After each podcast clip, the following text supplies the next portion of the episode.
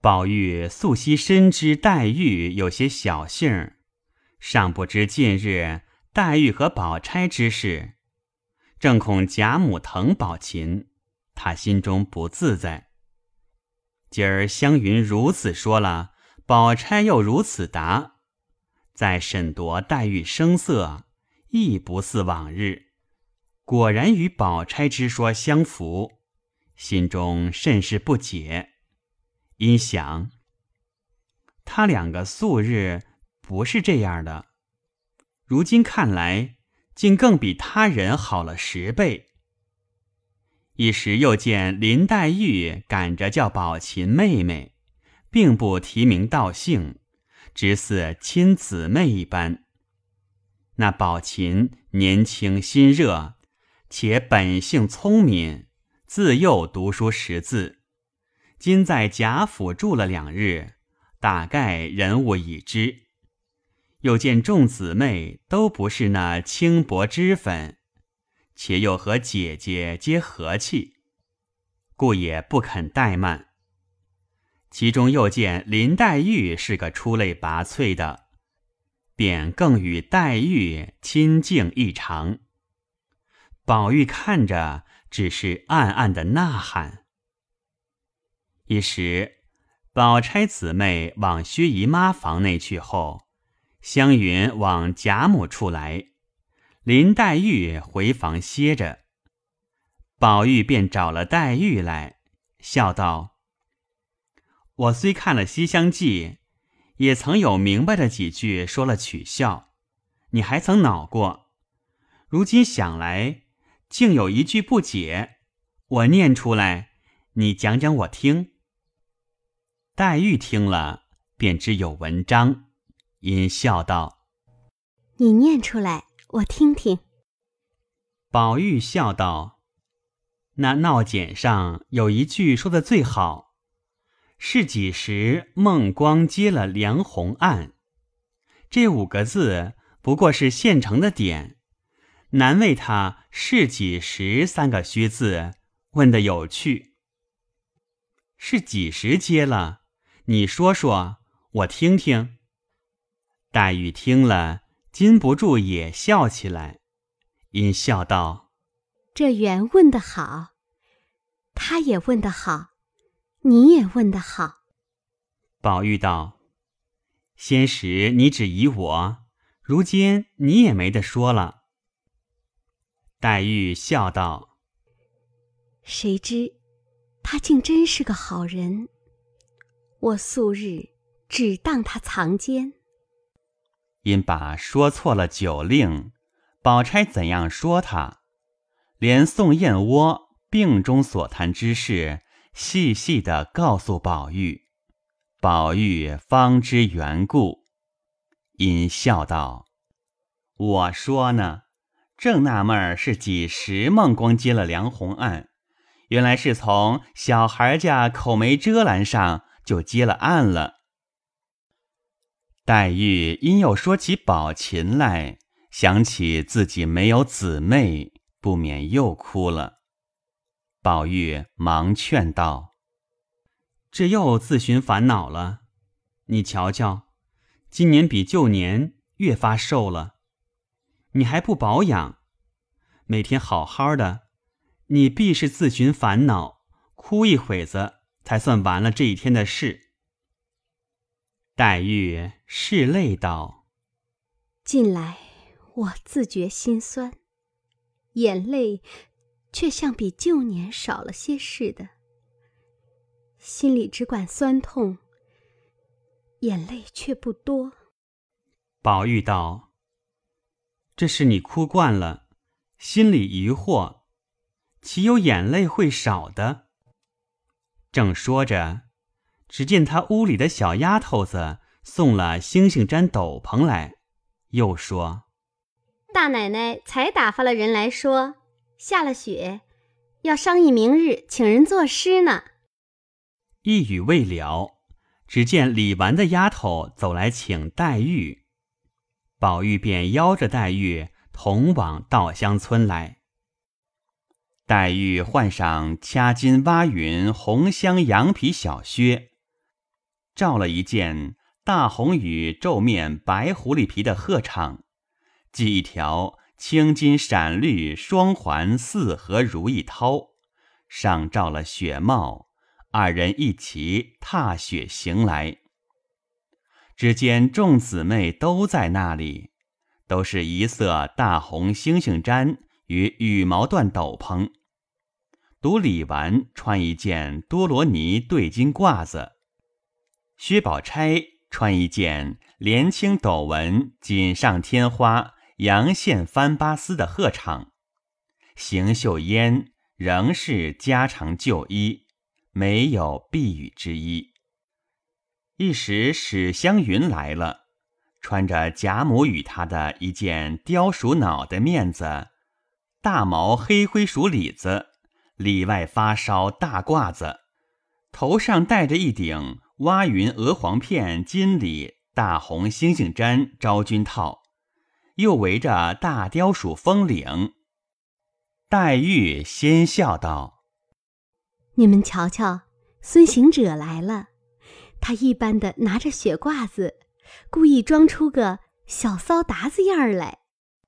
湘云笑道：“你们瞧我里头打扮的。”一面说，一面脱了褂子。只见他里头穿着一件半新的靠色三香领袖、秋香色盘金五色绣龙窄衬小绣眼金银鼠短袄。里面短短的一件水红装缎弧前褶子，腰里紧紧束着一条蝴蝶结子长穗五色弓绦，脚下也穿着鹿皮小靴，越显得丰腰圆背、鹤视狼形。众人都笑道：“偏他只爱打扮成个小子的样儿，远比他打扮女儿更俏丽了些。”湘云笑道：“快商议作诗，我听听是谁的东家。”李纨道：“我的主意。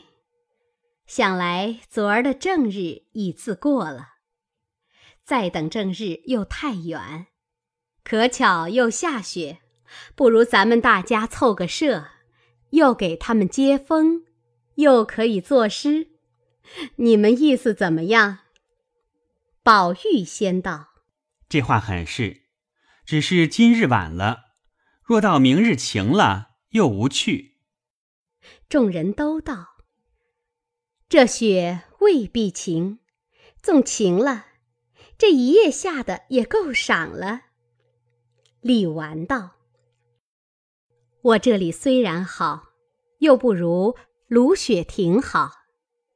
这已经打发人拢地炕去了。”咱们大家拥炉作诗，老太太想来未必高兴。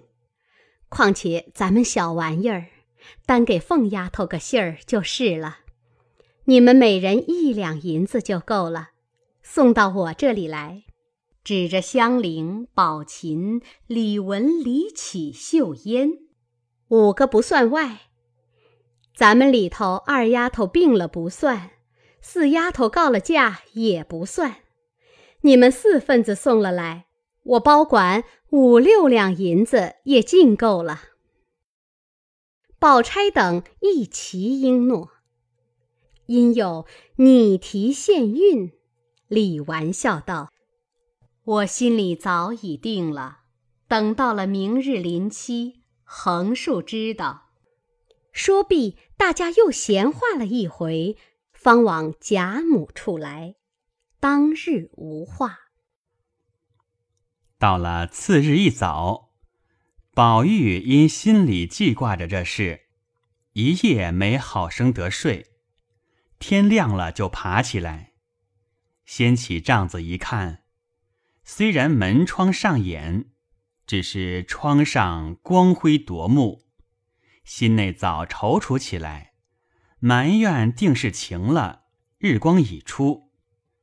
一面忙起来揭起窗屉，从玻璃窗内往外一看，原来不是日光，竟是一夜雪下的，将有一尺多厚。天上仍是搓棉扯絮一般。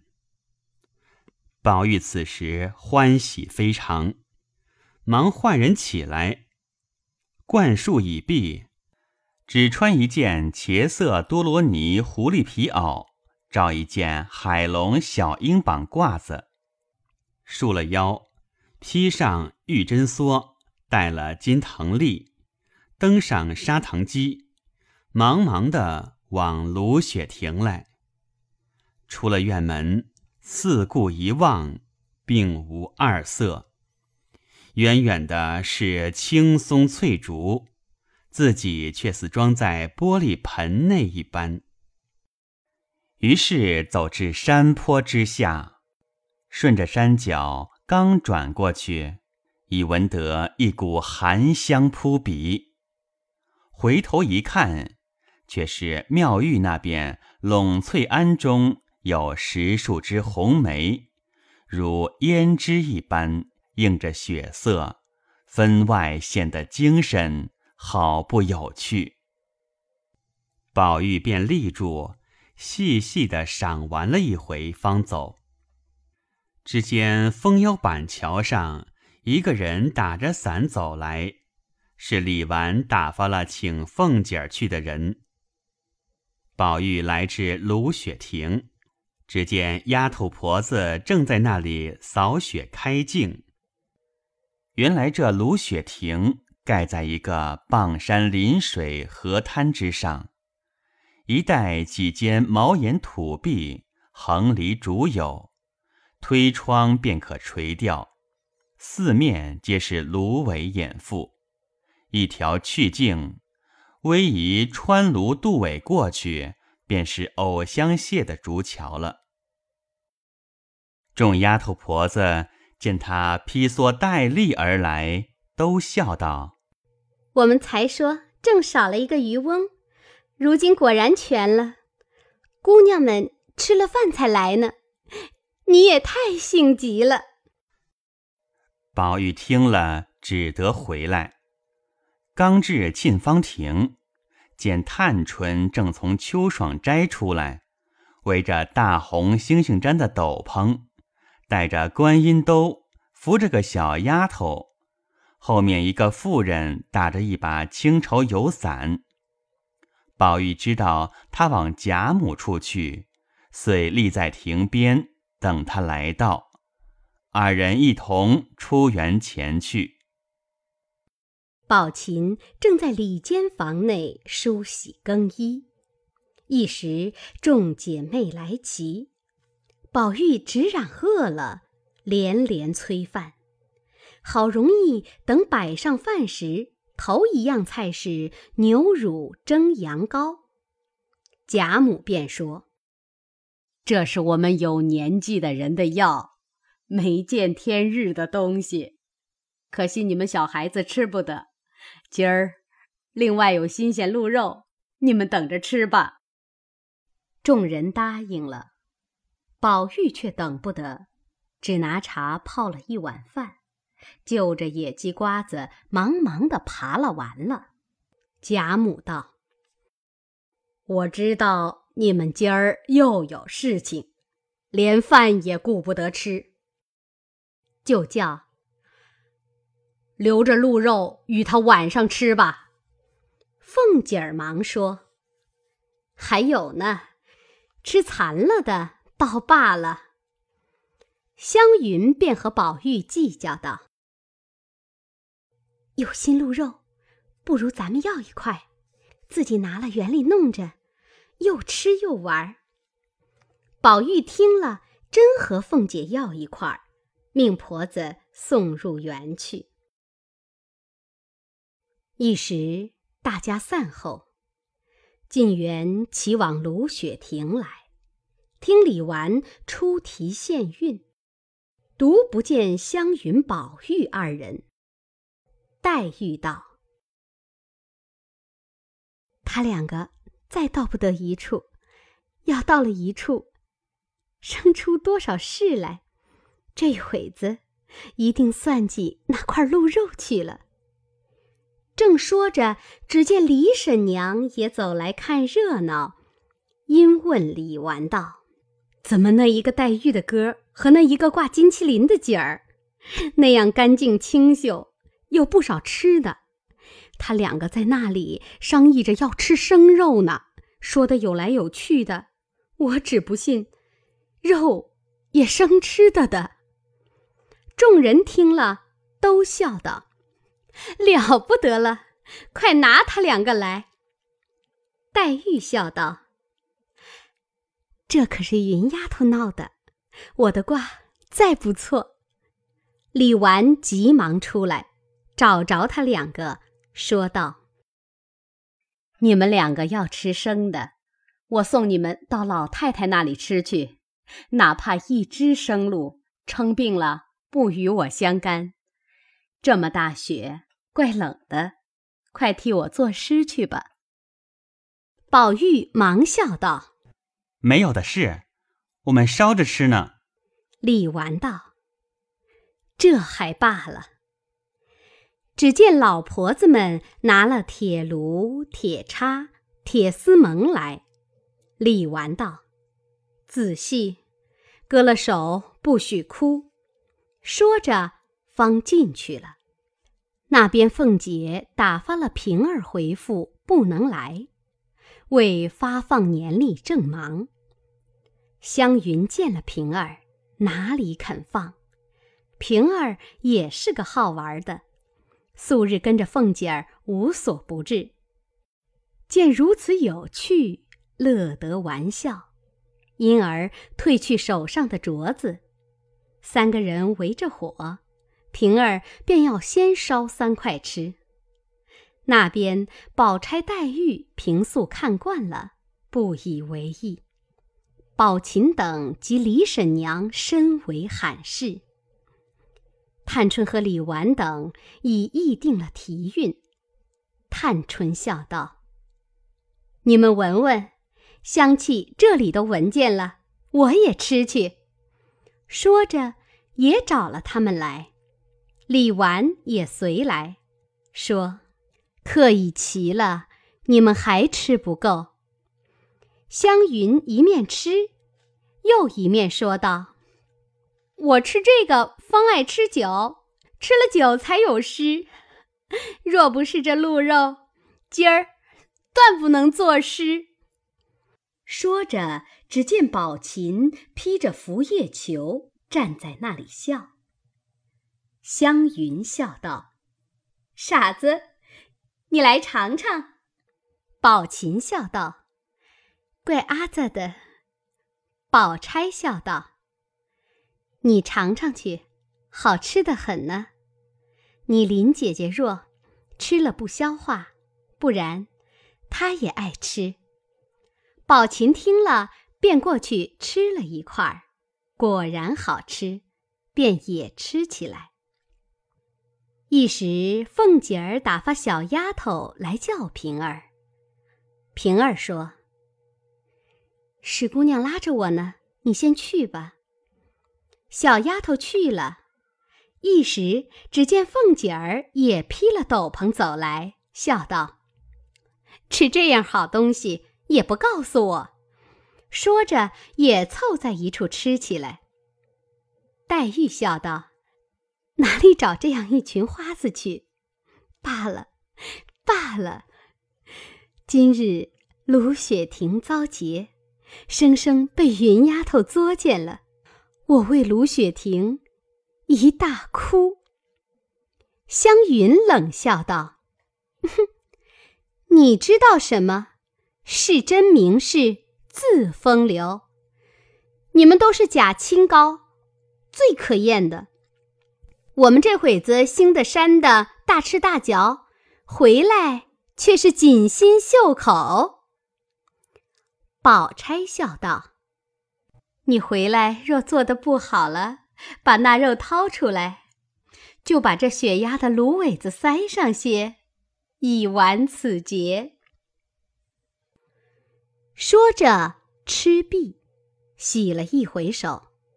平儿戴镯子时，却少了一个。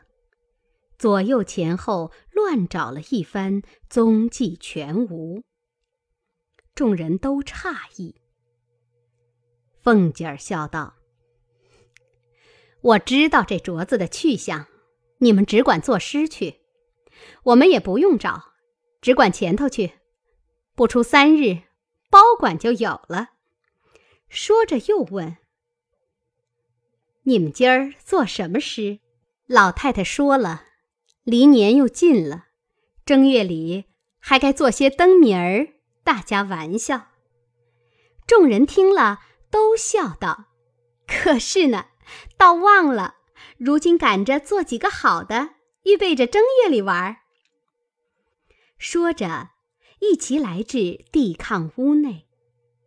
只见杯盘果菜俱已摆齐了，墙上已贴出诗题韵脚格式来了。宝玉、湘云二个忙看时，只见题目是。集景联句，五言排律一首，现二消韵。后面尚未列次序。李纨道：“我不大会作诗，我只起三句吧，然后谁先得了，谁先连。”宝钗道：“到底分个次序。”要知端底，且看下回分解。